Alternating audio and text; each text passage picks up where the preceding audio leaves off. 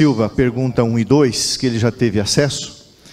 Mas, doutor Rodrigo, qual é a base, é, quão firme é a base daquilo que a Agatha falou para interpretarmos as duas testemunhas como sendo o Antigo e o Novo Testamento? E a questão da cronologia aparentemente inversa, Apocalipse 10 e 11, Revolução Francesa e o desapontamento. Eu vou começar. Alô, teste. Som, som aqui. Som. Alô, teste. Bem, eu vou começar de trás para frente, então a parte mais fácil é a cronologia. O senhor pode olhar para a câmera. câmera lá, né? Então Ok. vou me aproximar aqui só para ficar mais fácil. Isso, se vocês sentirem à vontade, você. a hora que precisar eu corto você, não tem problema. Respondendo rapidamente. Ok. A pergunta do porquê da cronologia que eu entendi é porque a Agatha e com a palestra do pastor Michelson também interpretaram Apocalipse 10 como sendo uma referência ao desapontamento de 1844. Depois no capítulo 11 você volta para antes de 1789, quando tem a Revolução Francesa, foram 10 anos de Revolução Francesa. Não deveria ser o contrário, então. Isso chama prolepse. Prolepse é um estilo literário muito encontrado na literatura greco-romana, principalmente na literatura bíblica, onde você antecipa algo que você vai falar lá na frente, aqui.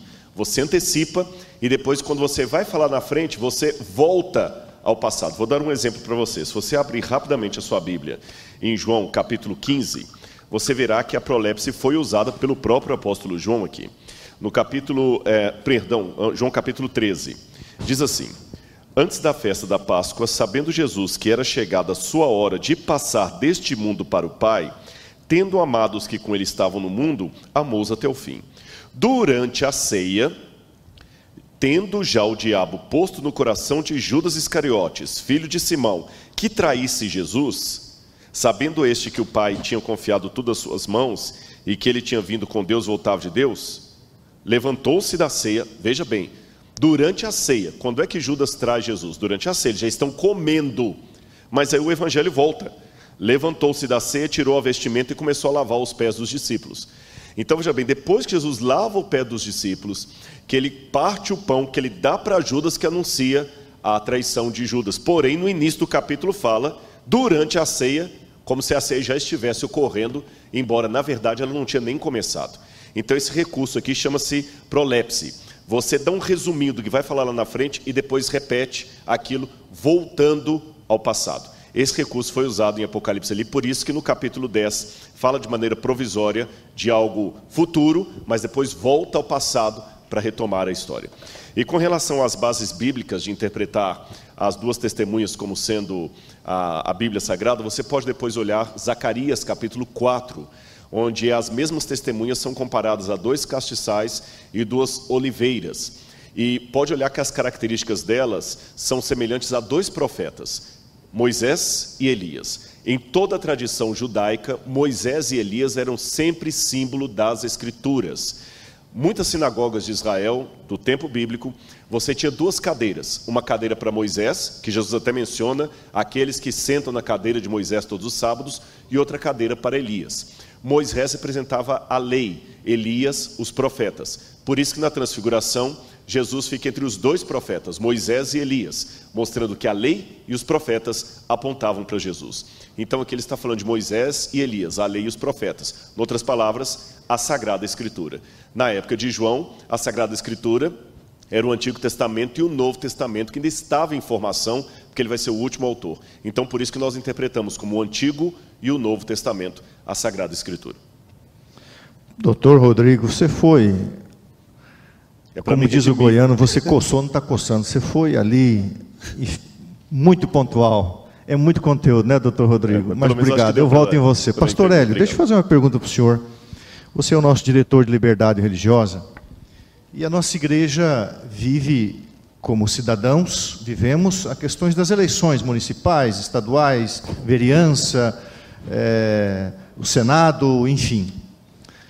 A posição da igreja adventista, nós temos membros que têm a sua consciência votar A ou B. A posição da igreja adventista sétimo dia, nas questões de política. Aí o membro tem a sua o membro individual e a, e a posição da igreja. Você pode chegar aqui à, tribuna, pastor.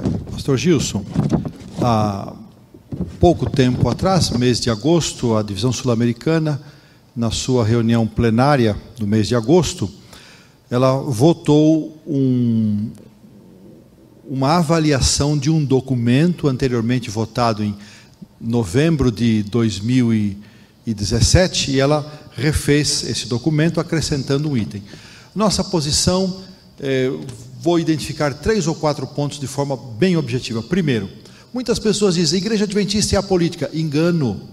Igreja Adventista é apartidária. Não pertencemos, não praticamos, não nos valemos de qualquer elemento que tenha a ver com política partidária. Mas não somos apolíticos porque estamos envolvidos como cidadãos da cidade, do estado, do país onde vivemos. E como tal, devemos cumprir o nosso dever de cidadania, pagar os impostos, votar, respeitar as leis da cidade. Lembramos de Jeremias 29, 7, quando o povo imaginava que voltaria rápido do cativeiro Jeremias transmite: olha, amem a cidade para onde vocês estão indo, orem por ela, queiram o bem. Então nós entendemos que esse também é o nosso papel, mas a nossa cidadania maior, claro, é a pátria celestial, aonde os nossos olhos devem estar voltados. Nós não somos contra o processo democrático nem contra as eleições. E respeitamos, não proibimos e nem incentivamos membros da Igreja Adventista que queiram apresentar-se como candidatos. A igreja não patrocina, não são candidatos da igreja, a igreja não os disciplina, não os proíbe, mas também não os apoia, não os divulga, não os promove apenas são membros da igreja, candidatando-se a uma função que nós entendemos é um direito que eles têm. Depois disso, nós entendemos que devemos ter muito cuidado com aquilo que nós postamos nas, nas redes sociais a respeito de temas políticos, porque uh, nosso grande incentivo é que nós possamos usar todos os nossos recursos intelectuais, todos os nossos argumentos, nós devemos usar para a pregação do Evangelho. E, por fim, nós somos eh, orientamos os nossos membros para que não participem das manifestações públicas, eh, saem para protestar. Nossa missão, muito mais do que protestar, do que ser contra isso ou aquilo, é proclamar uma mensagem, uma mensagem de salvação. Jesus, Paulo, e todo o contexto neotestamentário viveu sob os, os escombros e, e, o poder terrível do Império Romano. Nós não vemos uma única palavra eh, política da parte de Deus, a não ser respeitemos, Romanos 13, de 1 a 7, respeite as autoridades, porque não há autoridade que não proceda de Deus. Paulo a Timóteo, primeira carta, capítulo 2, versos 1 a 3, orem pelas autoridades. E Jesus dai a César o que é de César, a Deus o que é de Deus, por isso a igreja se posiciona pela separação de igreja e Estado. Assim, cumpramos o nosso papel de cidadania, mas lembremos que a nossa pátria está no céu. Com os olhos no céu, os pés na terra, pés na terra e olhos no céu, sigamos na nossa caminhada sem, sem se debater por temas políticos, defendendo este ou aquele, esta ou aquela ideologia ou aquela corrente. A nossa, a nossa grande motivação deve ser amar a Deus sobre todas as coisas, ao próximo como a nós mesmos e pregar o Evangelho a toda criatura. Muito bem, obrigado, pastor Hélio. Não somos de Paulo nem de apóstolo, de Apolo, nós somos de Jesus. Pastor Adolfo, a igreja remanescente, ela tem as suas características visíveis em Apocalipse 17, 12, 17, 19, 10, Apocalipse 14, 12. Mas, ah, e o que dizer daqueles que não fazem parte do remanescente visível. Existe um povo de Deus invisível? Bom, o conceito de remanescente, como mostrei ainda aqui de maneira breve, está presente ao longo de toda a Bíblia. E é correto afirmar que o remanescente não se restringe a uma, a uma classe étnica específica, uma classe social específica, não se restringe. É, Jesus Cristo disse, e eu mencionei esse texto, quando eu for levantado da terra, todos atrairei a mim mesmo. E o mais conhecido texto, nesse sentido, é João 3,16. Né? Deus amou o mundo. É, Deus, é, o texto diz que Deus está, o amor de Deus alcança todos e todo aquele que crê pode ser passível ou pode ser receptor da salvação.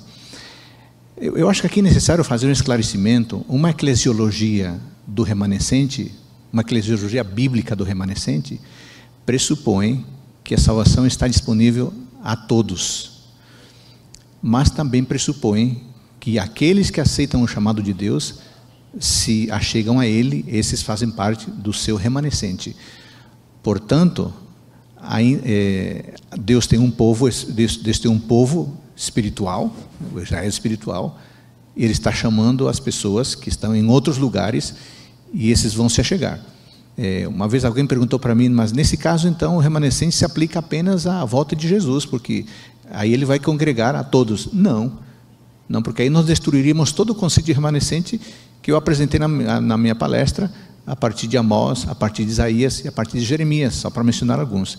Então, sim, é, há pessoas, uma, uma igreja invisível, mas esses deverão atender ao apelo agora. E esses que atenderam o apelo agora farão parte do povo remanescente de Deus, cumprindo as expectativas de Apocalipse 12, é, 17 e 14, 12. É isso, pastor Gilson.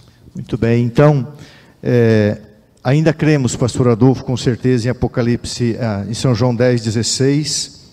Ainda tenho outras ovelhas não deste aprisco, a mim me convém conduzi-las, elas ouvirão a minha voz.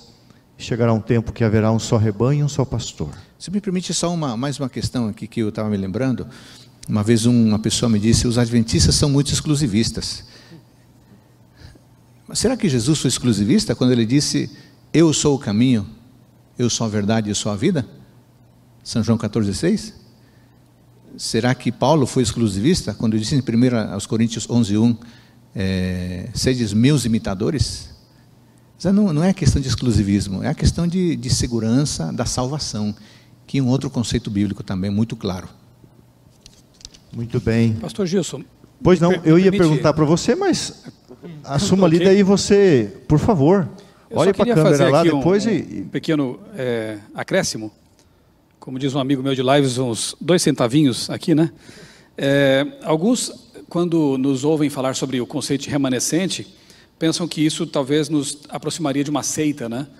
Eu quero ler aqui um texto em Atos, capítulo 24, verso 14, que diz assim: Paulo está falando, porém, confesso ao Senhor que, segundo o caminho a que chamam seita, Assim sirvo eu ao Deus de nossos pais, acreditando em todas as coisas que concordam com a lei e os escritos dos profetas. Então, só digo o seguinte, pastores, é que se por seguir os escritos dos profetas, ou seja, a Bíblia toda, né, a lei e os profetas, toda a Bíblia na sua integralidade, formos chamados de seita, não tem problema, Paulo também não se importou com isso. Mais importante do que ser evangélico ou qualquer outra coisa é ser bíblico. É isso que realmente nos importa. Uh, aproveitando que você está aí, pastor Michelson, é, hoje foi trazido talvez para alguns membros da igreja uma expressão nova, tempos líquidos, não adventismo, é o adventismo em tempos líquidos. O adventismo é sólido na palavra de Deus no dom profético. E, e chegou uma pergunta aqui, é, a expressão tempos líquidos é universal? É um termo nosso? É um termo da, da academia, do, dos doutores, é, dos professores? Acho que foi, bem explicado, mas talvez alguém não entendeu. É um termo universal? É uma, é uma ideia universal? É uma coisa eh, dos adventistas? Acho que o doutor Rodrigo explicou muito bem que é um termo é, trazido né, à luz por um, criado por um, um, teórico, né, um autor falecido recentemente, o Zygmunt Bauman. Né? Então não é assim algo universal ainda, né, mas tem conquistado é, a simpatia popular, a expressão é, tempos líquidos, né? Na verdade, tem uma série de livros que ele usa essa, essa expressão de liquidez, né, de líquido, né? E, e creio que é uma boa expressão, como o Dr. Rodrigo explicou, né? Até melhor do que essa de pós-modernidade, né? O pós-modernismo, né? Por isso que nós adotamos essa essa expressão para a série aqui de maratonas, né? Muito bem. Agora eu vou começar com um de vocês, começar com o Dr. Rodrigo, depois você volta. Doutor Rodrigo, é, chega ali no púlpito, chega ali, doutor Rodrigo. Antes, antes da pergunta, agora, eu prometo não, não é pergunta. Agora eu vou te fazer duas perguntas. Ah, tá. que eu, é eu só queria dar um testemunho gostariam... rápido, pastor. É... Um testemunho? Testemunho bem rápido, Você de um pode minuto. Falar, pode falar. É, Para você que está em casa, o pastor Adolfo respondeu, e que eu concordo com tudo que ele falou, e o pastor Michelson também. É, eu vou revelar uma coisa para vocês aqui. Você sabe que todos nós que somos obreiros, é, nós não somos dono da nossa agenda. Por exemplo, para eu falar aqui, mesmo sendo o NASP, o pastor Gilson, junto com o, o, pastor Douglas, que são o diretor aqui, pediram autorização ao NASP para que eu esteja aqui. E não é uma prisão, não, não é uma camisa de força, não. Eu me sinto até feliz que eles administrem isso. É, sempre tem uma autorização que é dada e todos os convites vão para o NASP. É lógico que pela exposição na televisão, eu recebo dez vezes mais convites do que posso atender. Senão, não dou aula, só fico fazendo isso. Mas hoje, segundo dados da Secretaria da Reitoria, 70% dos convites que chegam para mim são de instituições e igrejas não adventistas. 30% são adventistas. Eu prego em Assembleia de Deus, Batista, Metodista, e nunca nenhuma dessas igrejas fechou as portas depois que eu saí. Pelo contrário, eu não voltei duas vezes por falta de agenda, pastor. E tem muitos irmãos evangélicos que estão assistindo agora, porque eu vi pelas mensagens ali. Nunca. Agora, algumas coisas são interessantes. Em primeiro lugar, eu procuro, pela graça de Deus, discordar com classe. Eles sabem que quem está indo ali é um adventista do sétimo dia, que acredita que Ellen White tem um dom profético, que acredita que tem que guardar o sábado, e isso não tem fechado a porta das igrejas para mim, tem aberto cada vez mais. Tem cada vez mais. Eu não preciso esconder o que eu sou. Basta você mostrar o que você é com delicadeza e respeito pelo outro. E digo com base até em Ellen White: a igreja de Deus é maior do que a igreja adventista. Porque ela é constituída dos sinceros que estão aqui e dos sinceros que estão lá, lá fora, como você leu. Um dia Deus terá um só rebanho e um só pastor. Agora, o que, que acontece? Como é que funciona essa questão de igreja visível e invisível? Você que está me assistindo aqui, que é um Assembleia de Deus, assembleiano, da Assembleia de Deus, você tem que ter a convicção de que a Assembleia de Deus é que está certa perante a Bíblia. Senão, por que você é assembleiano e não presbiteriano?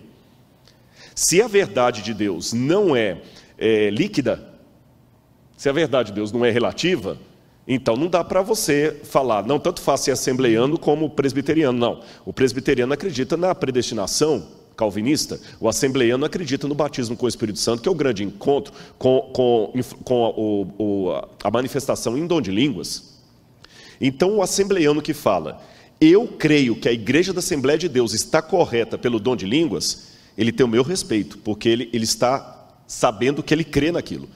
Da mesma maneira, o metodista que fala, ou perdão, o presbiteriano que fala, eu creio na predestinação, ele tem meu respeito, porque ele está sendo sincero naquilo que ele viu pela Bíblia. Só que essa convicção teológica dele não deve impedi-lo de enxergar em mim uma pessoa que tem uma visão teológica diferente, um verdadeiro filho de Deus. Mas ele tem o direito bíblico de considerar onde ele está a verdade. Porque se você está na igreja presbiteriana ou Assembleia de Deus apenas porque você gosta do louvor do pastor, então você está errado. Você tem que ter a certeza bíblica de que tem que falar línguas. Você tem que ter a certeza bíblica que tem predestinação. E outros exemplos que eu poderia dar. Você que é católico tem que ter a certeza bíblica de que Maria está intercedendo por nós perante Deus. E saber que Deus tem sinceros fora da sua certeza bíblica. Eu, Rodrigo, tenho uma certeza bíblica do adventismo do sétimo dia e que Deus tem sinceros lá fora. E quando chegar a promessa de Jesus, Deus vai reunir todo mundo numa só, numa só certeza bíblica. Quando o anticristo vier, aí não vai poder cada um ter a sua opinião. Até lá é impossível saber. E alguém pode perguntar: "Ai, Rodrigo, e como é que você garante que você está com a verdade?" Bom, tudo que eu estudei até hoje, para mim está aqui. Eu já falei que os sinceros de Deus estão aqui lá fora. Mas se eu não concordasse com a igreja adventista, eu seria metodista. Eu já recebi proposta para ser um pastor metodista ou presbiteriano. Percebeu?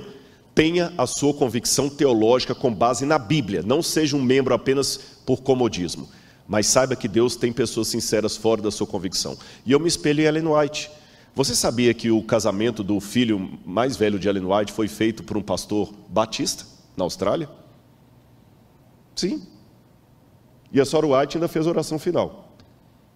Se ela tivesse preconceito contra as religiões, ela não teria um pastor não adventista realizando o casamento do filho dela com a segunda esposa, que ele era viúvo. Outra questão: uma irmã da senhora White estava bem afastada da igreja metodista e ela escreveu cartas para essa irmã, falou assim: minha irmã, volte-se para Jesus, seja fiel. E em nenhum momento da carta ela falou assim: torne-se adventista. Então eu me espelho em Ellen White. E é posição da Igreja Adventista do Sétimo Dia que Mateus 24, 14 será pregado o Evangelho do Reino em todo mundo e testemunho em todas as ações, inclui agências missionárias não adventistas. É, Mateus 24, 14 inclui agências missionárias não adventistas.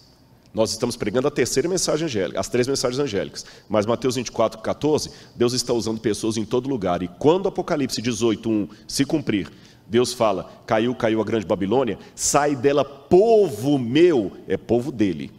Hoje, o mundo teológico está numa Babilônia.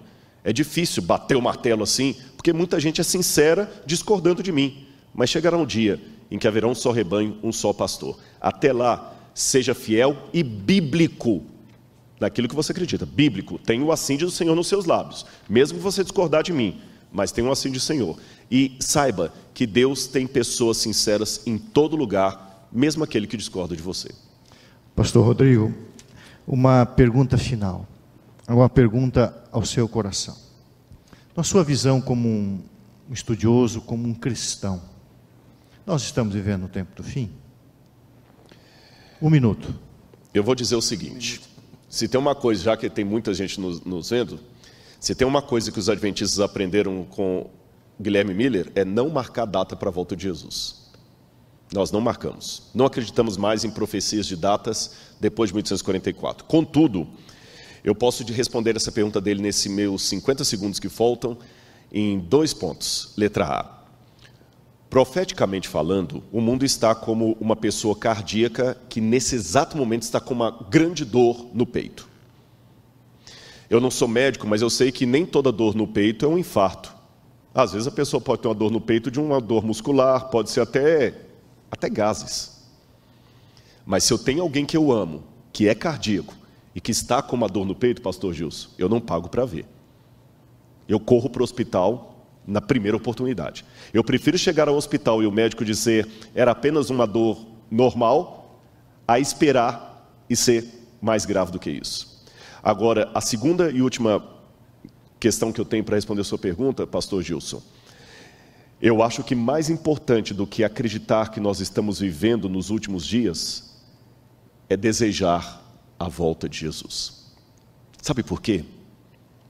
Lutero viveu 500 anos antes de mim. Mas se eu tenho que desejar a volta de Jesus mais do que Lutero, porque eu estou 500 anos mais perto, eu sou um cronologista, não um adventista. O adventista não é aquele que muda porque está chegando o fim. Ele muda porque ele ama quem está vindo. Então, o que eu vou falar aqui parece até contraditório dos meus colegas, mas não é. Eu quero que Jesus volte antes do final do ano. Mas se ele demorar mais 50, eu vou morrer esperando. Porque mais do que acreditar na brevidade da volta de Jesus, eu decidi amar a volta de Jesus. E quando você ama a volta de Jesus, não importa quão perto ela está, você a deseja todos os dias. Bem, obrigado. Pastor Hélio, no seu coração, como cristão, como um pastor, qual a avaliação sua do tempo que nós estamos vivendo? Poucas palavras.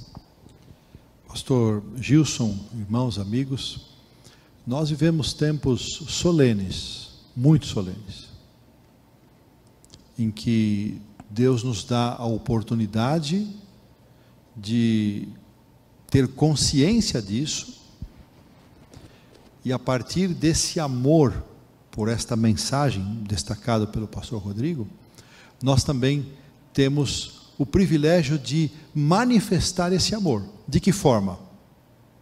Anunciando, testemunhando, pregando as mensagens bíblicas. Esse talvez seja o melhor indicador de quanto eu amo a volta do Senhor Jesus é reproduzir na nossa vida aquele senso de missão e urgência manifestado pelos pioneiros. Eles criam que Jesus voltaria. Então eu entendo que nós somos privilegiados por ter esse conhecimento. A pergunta é o que nós fazemos com ele.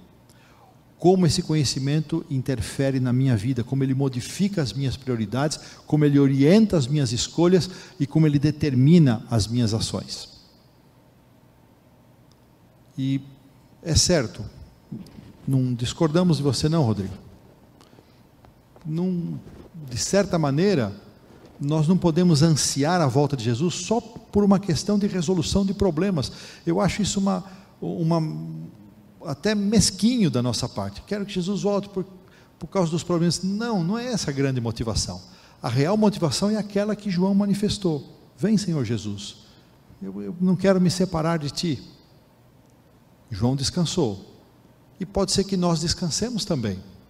Mas este amor e esse compromisso devem ser sempre aqueles que eh, nos façam ser pessoas distintivas no meio dessa geração corrupta, amando, anunciando e apressando a volta do Senhor Jesus. Obrigado, pastor Hélio. Pastor Adolfo, você, em suas classes como professor, você deu muita, muitas aulas de cosmovisão bíblica. Se é correto afirmar qual é a sua cosmovisão escatológica nesse momento que a gente vive? A sua visão da escatologia nesse tempo? Qual que é a minha visão da escatologia? Isso, nesse momento que a gente vive. Bom, a, a visão escatológica de todo crente, de todo adventista, é aquela que é determinada, por exemplo, por Mateus capítulo 24, que apresenta eventos que apontam para o fim dos tempos. É, em Mateus 24, entre outras coisas, o autor apresenta sinais físicos, sinais naturais, sinais políticos, sinais morais e sinais espirituais. Então, é, é o conjunto desses sinais que apontam para o momento em que vivemos. Então, a minha compreensão da escatologia é a compreensão de Mateus 24, é a compreensão de Apocalipse 14, é a compreensão de, do livro que Denalion também, especialmente os últimos capítulos, apresenta. Nem catastrofismo por um lado, nem acomodacionismo por outro lado. Catastrofismo no sentido que qualquer coisinha está relacionada já com com o decreto dominical, com que as coisas estão sendo destruídas. E nem acomodacionismo, dizer, não, isso não é nada não. Esses dias eu fiquei surpreso, porque um pastor adventista, eh, perguntaram para ele o que, que, ele achava do que está acontecendo agora. Não, isso é nada não, isso aí não diz nada sobre o, sobre o fim dos tempos. Eu fiquei assustado, porque Deus vai dando sinais, e Mateus 24 é o parâmetro para que nós interpretemos esses sinais. Então, pastor Gilson, a, a minha perspectiva escatológica é a perspectiva bíblica. É, se somos capazes de, com elementos e com instrumentos, analisar a temperatura, o clima, é, com as ferramentas espirituais que estão na palavra de Deus, devemos ser capazes de ler o tempo em que vivemos. Aliás, eu preguei aqui a última vez que você convidou, eu preguei sobre isso. Quando a pessoa não é capaz de ler o momento em que vive, é incapaz de fazer uma avaliação correta das circunstâncias em que ela está. Então precisamos estar alertas. Então é, eu sugeriria para que cada um de nós esteja consciente desses capítulos que eu mencionei, Mateus 24, Apocalipse 14. Esses nos dão uma real dimensão do momento em que vivemos, sem catastrofismo, achando que tudo termina agora, e sem acomodacionismo, achando que a coisa está demorando tanto que eu posso esperar mais um pouco ainda. Muito bem. Pastor Michelson, você tem estudado, você, além de uma vida como obreiro, as suas responsabilidades como escritor, jornalista, você tem um ministério extra, o seu escritório na nossa editora. Qual é a sua visão do momento que a gente vive como um cristão? E sabe que essas perguntas, eu, onde é que eu vou olhar? Vou olhar ali. Eu gosto de fazer algumas perguntas, não estou no papel. E eu perguntei isso para o doutor Albertin, que deve estar assistindo, o doutor Elias Brasil e o doutor Paroski. E, e, o pastor Adolfo também eu perguntei nas nossas entrevistas lá. O doutor Elias Brasil falou uma coisa assim que, eu, que ele ficou martelando, eu conversei com vários colegas sobre isso. Mas ele solenemente ele falou: Eu creio que nós estamos por conta do relógio de Deus. É lógico, Deus tem o seu tempo em todas as coisas. E o relógio de Deus não conhece atraso, nem tardança, nem adiantamento. Mas Estamos vivendo coisas que a gente não imaginava viver e ver. E todos nós temos uma perspectiva, e você ama a escatologia, você também ama o criacionismo, mas parece que você agora foi bastante para a escatologia. E você deve ter a sua perspectiva pessoal, como todos nós temos, à luz da Bíblia e do dom profético. Encerre esse momento para a gente. Ok. É, você disse que eu amo o criacionismo, mas partir para outro lado também. Não, não, não, não, não, não, partiu, Deixa eu só explicar o detalhe. Não, não, não, é que, não que deixou. Estão interligados, né? Mas assim. Lógico, lógico. Sem é, gente não tem apocalipse. Eu tenho visto com, com muito bons olhos uma geração despertando aí de doutores, né, de pessoas que têm muito mais bagagem até, né, para defender o criacionismo uma perspectiva científica. E isso é um trabalho de longa data que a Sociedade Criacionista Brasileira vem fazendo 50 anos já no Brasil, doutor Rui Vieira, Ruizinho, que a gente chama assim carinhosamente, né? doutor Naor, e outros que fundamentaram né? e que adubaram o terreno, de forma que hoje realmente a gente tem assim um florescer de uma nova geração é, que está proclamando o criacionismo no Brasil. Eu louvo a Deus por isso, né? sou feliz por viver esse tempo, ver isso acontecer e perceber que não estamos mais trabalhando sozinhos, né? como aconteceu por um bom tempo. O saudoso professor Orlando Ritter também, né, que fez um trabalho maravilhoso, muitas vezes solo também. E o que acontece é que eu percebi que realmente havia uma necessidade bem grande também de nós popularizarmos um pouco mais o estudo das, da, da escatologia, das profecias, usar, quem sabe, as redes sociais, que vem sendo usada de forma tão, eh, às vezes, irresponsável por certas pessoas, por que não usar isso com responsabilidade e alinhado com a igreja? Eu entendi desde cedo, quando me tornei adventista, que Deus está guiando um povo. É, embora débil e defeituosa como possa parecer, como possa ser a igreja, ela é a menina dos olhos dele. Embora haja problemas, diz Ellen White, e deva haver até o fim na igreja, esse é o povo que Deus está usando para levar avante as três mensagens angélicas. E sair desse povo voltando as armas contra ele é uma atitude satânica. Eu gosto muito de refletir em alguns textos que eu agrupei e postei no meu blog com o título Existe Esperança para a Igreja? De quando em quando eu vou lá e leio, releio. São mensagens da profetisa do Senhor para esse tempo em que ela fala da importância da unidade, de como temos que caminhar unidos. Tem até um pensamento interessante que ela coloca ali, que é o seguinte: mesmo que um obreiro, um pastor, tenha uma ideia, uma luz nova, digamos assim, se ele submeter essa luz, essa ideia à igreja, e a liderança entender que não é o momento ainda para pregar esse tipo de assunto, ele deve aquecer, ele deve é, pisar no freio, digamos assim, e esperar o momento certo. Por quê? Porque a unidade da igreja é mais importante do que as minhas ideias. A unidade da igreja é mais importante do que os meus pensamentos. Então, trabalhar sempre como uma equipe de mãos dadas, alinhados à luz do Espírito Santo. Então, é, voltando à questão, a pergunta, né? O momento, né? O momento que nós vivemos, não tenho dúvidas de que realmente vivemos um tempo é, próximo da volta de Cristo, por sinais externos, que de tão abundantes já nos acostumamos demais com eles, parecem coisa comum, não são, e sinais internos também. As próprias controvérsias e, e, e lutas que estamos vivendo, né, essa maratona, ela existe porque o tempo do fim está próximo. Não seria necessário criar um evento como este, né, para que a igreja pudesse manifestar sua posição sobre determinados assuntos, se não fosse realmente o inimigo da igreja é, erguendo suas armas contra esse povo, com ideias, com ideologias, com posicionamentos que não são aqueles que Deus revelou para nós.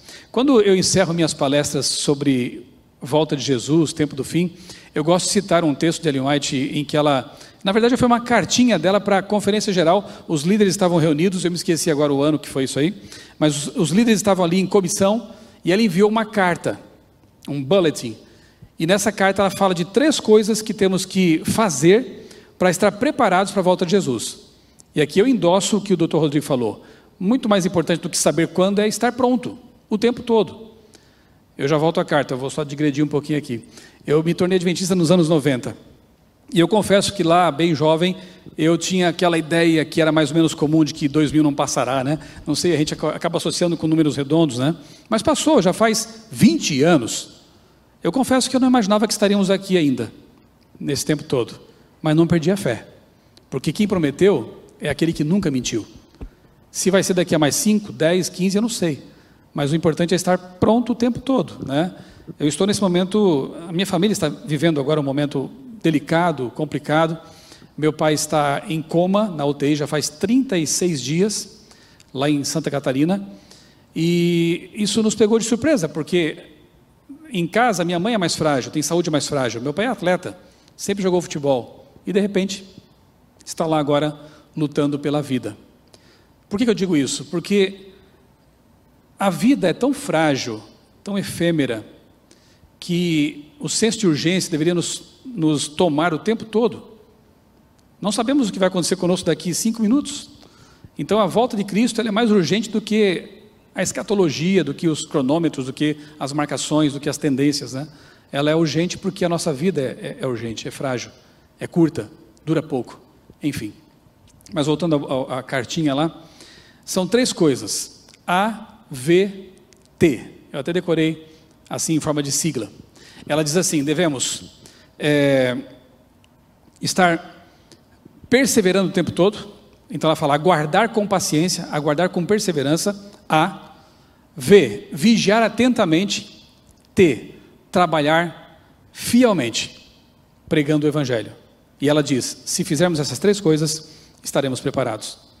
Então não é hora de desistir. Eu quero apelar para você que está nos ouvindo, se você já pensou talvez alguma vez em sair da igreja porque há problemas nela.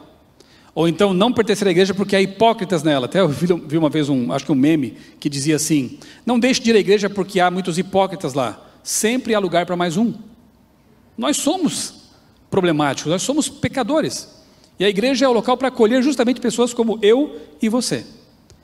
Então, não adie ou então não acolha esse pensamento diabólico de abandonar o barco no momento que ele está tão pertinho do porto. Não dá mais tempo de brincar com isso. Fique firme.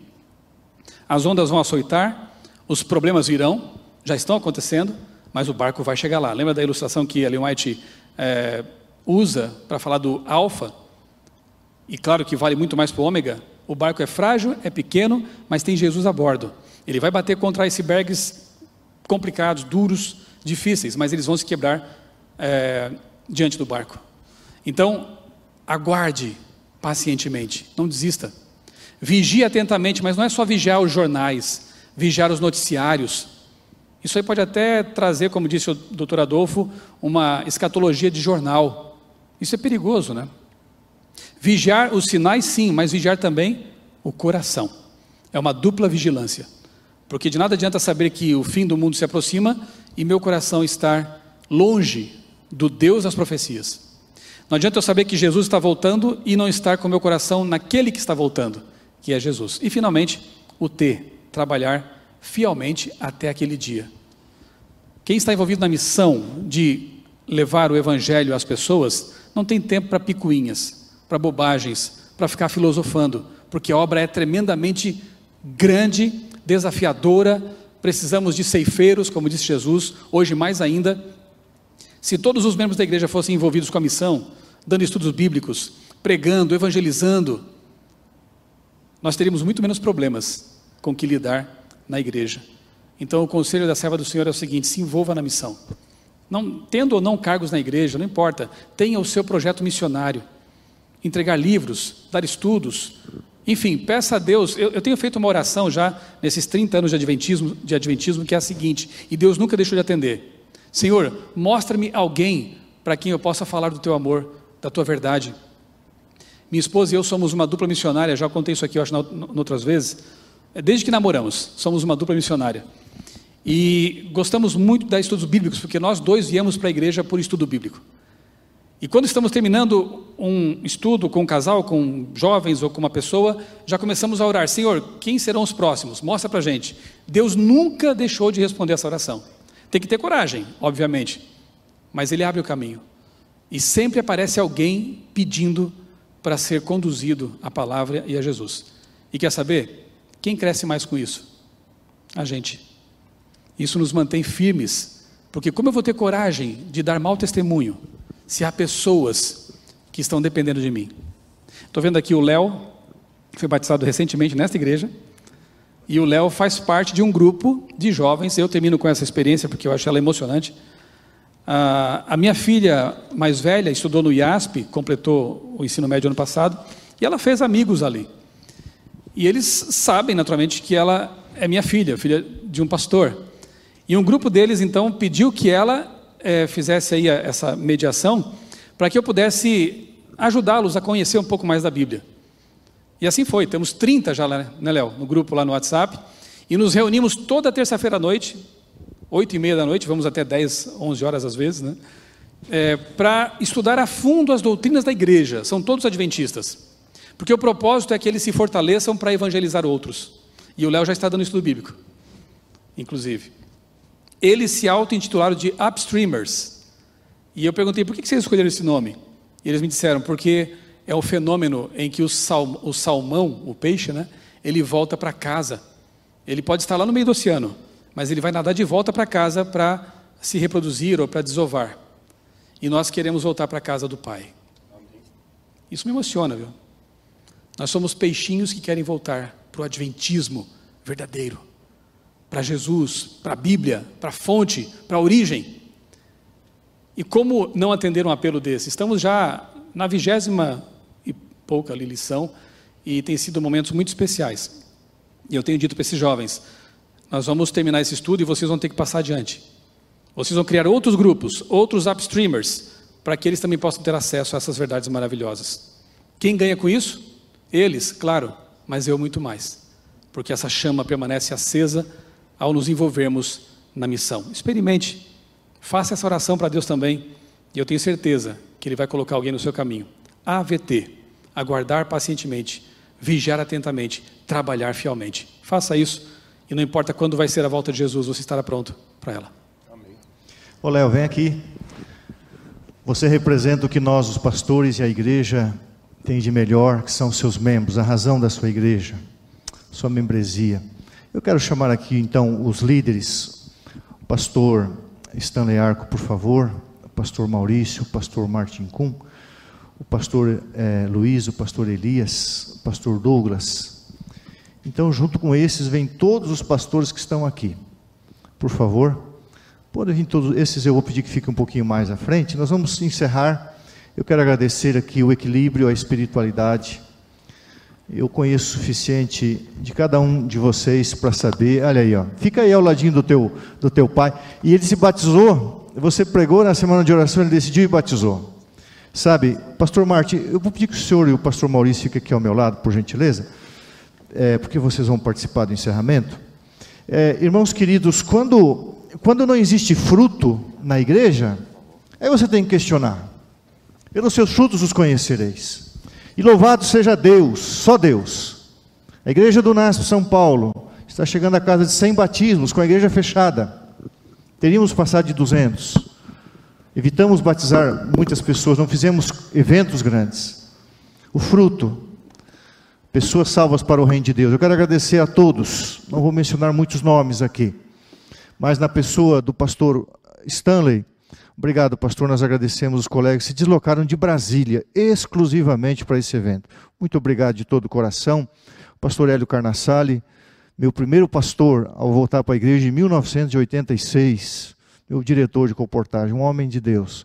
Pastor Adolfo, muito obrigado a vocês, se deslocaram exclusivamente.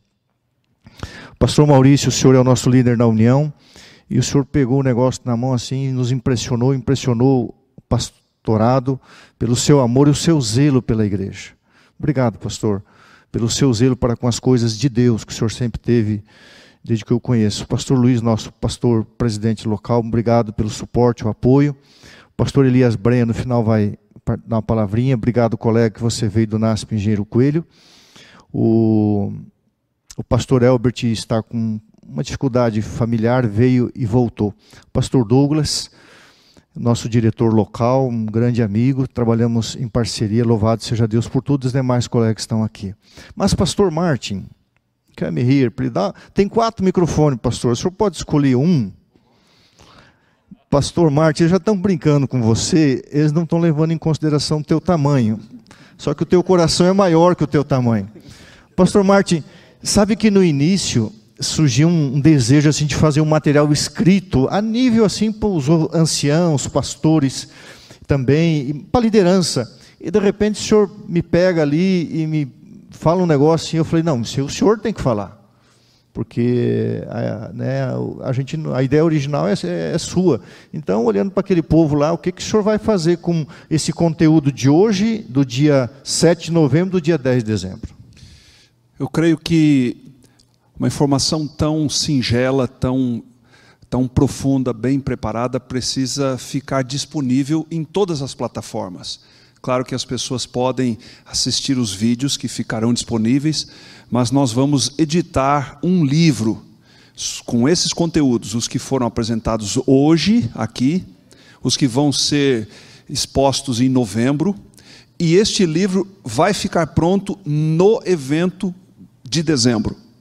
Então, os autores que vão palestrar em dezembro já vão adiantar a palestra, e no dia 12 de dezembro nós disponibilizaremos, através da Unaspress, a editora do Centro Universitário, que faz um trabalho justamente de propagar o conhecimento, e eu acho que não há nenhum outro mais importante do que este, que fala da volta de Jesus, que fala da verdade e que nos orienta para caminharmos em segurança, todos, até aquele grande dia onde abraçaremos o nosso Salvador, aonde poderemos viver eternamente na verdade. Eu acho que esse é um dever que a gente tem. Estamos felizes de fazer isso.